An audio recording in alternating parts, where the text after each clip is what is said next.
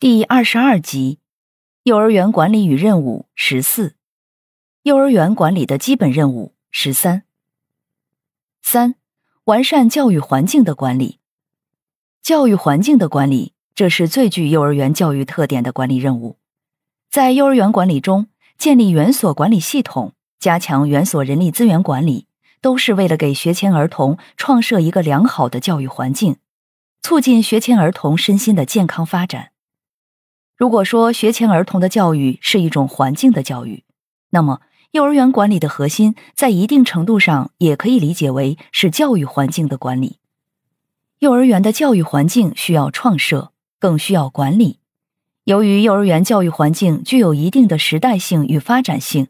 这就需要管理者在管理过程中不断关注教育环境的变化与问题，不断完善教育环境的管理。多年来，幼儿园的教育改革，学前儿童所固有的年龄特点，都大大提升了幼儿园环境管理的难度。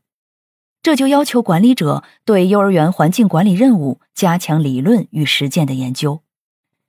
幼儿园环境管理任务的完成，大多都与员工的工作直接紧密相连。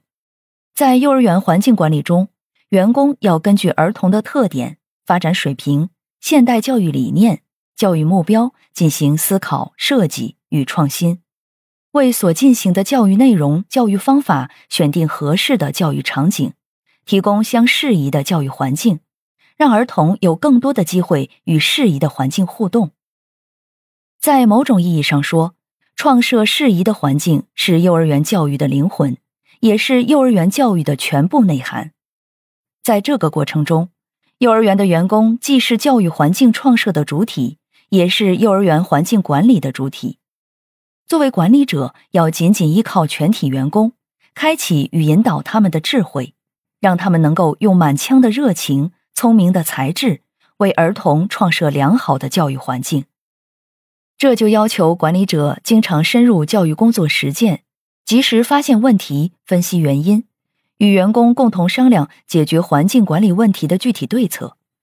这项任务对管理者的要求甚高，不仅要具备一般的组织工作能力。还要具有一定的教育专业基础知识和教育管理的能力，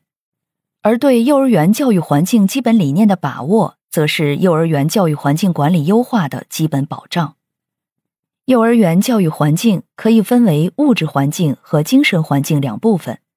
对幼儿园教育环境的管理，主要强调在已有环境的基础上，不断的创设与改善教育环境，使教育环境能够适应教育改革的需要。能够适应学前儿童身心发展及其教育的需要。为此，管理者可以从物质环境与精神环境两个方面去完善教育环境的管理工作。一、加强物质环境的管理。幼儿园教育环境的管理有相当一部分是对物质环境的管理。一般说来，这部分环境的管理既容易被引起重视，又十分容易被简单化和粗略化。实际上，幼儿园物质环境的管理并不简单，尤其是在如何使有限的物质环境及其投入产生比较高的教育价值的问题上，管理者又将面临着一个充满挑战的管理主题。幼儿园物质环境包括的内容非常丰富，也有各种不同的划分方法。一，从其选择与功用的特点来看，可以分为狭义的物质环境与广义的物质环境两部分。对这两方面物质环境的管理，就构成幼儿园物质环境管理的总体内容。一、广义的物质环境管理。广义的物质环境主要是指幼儿园内部的比较大型的、确保儿童生活和教育的基本设备、设施或空间场所等物质条件，例如建筑设施、房屋设备、活动场地、器材设备等所构成的教育环境条件。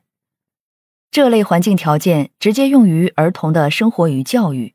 对儿童的生理发育、身体发展和生活教育、健康教育产生直接的影响作用。由于这类环境条件一般都是眼见为实的硬件设施，是幼儿园物质环境的基本组成部分，而且又具有显性的功能特点，所以一般比较容易引起管理者的重视。这类物质环境的管理，其观念冲突小。管理相对简单，也易于操作。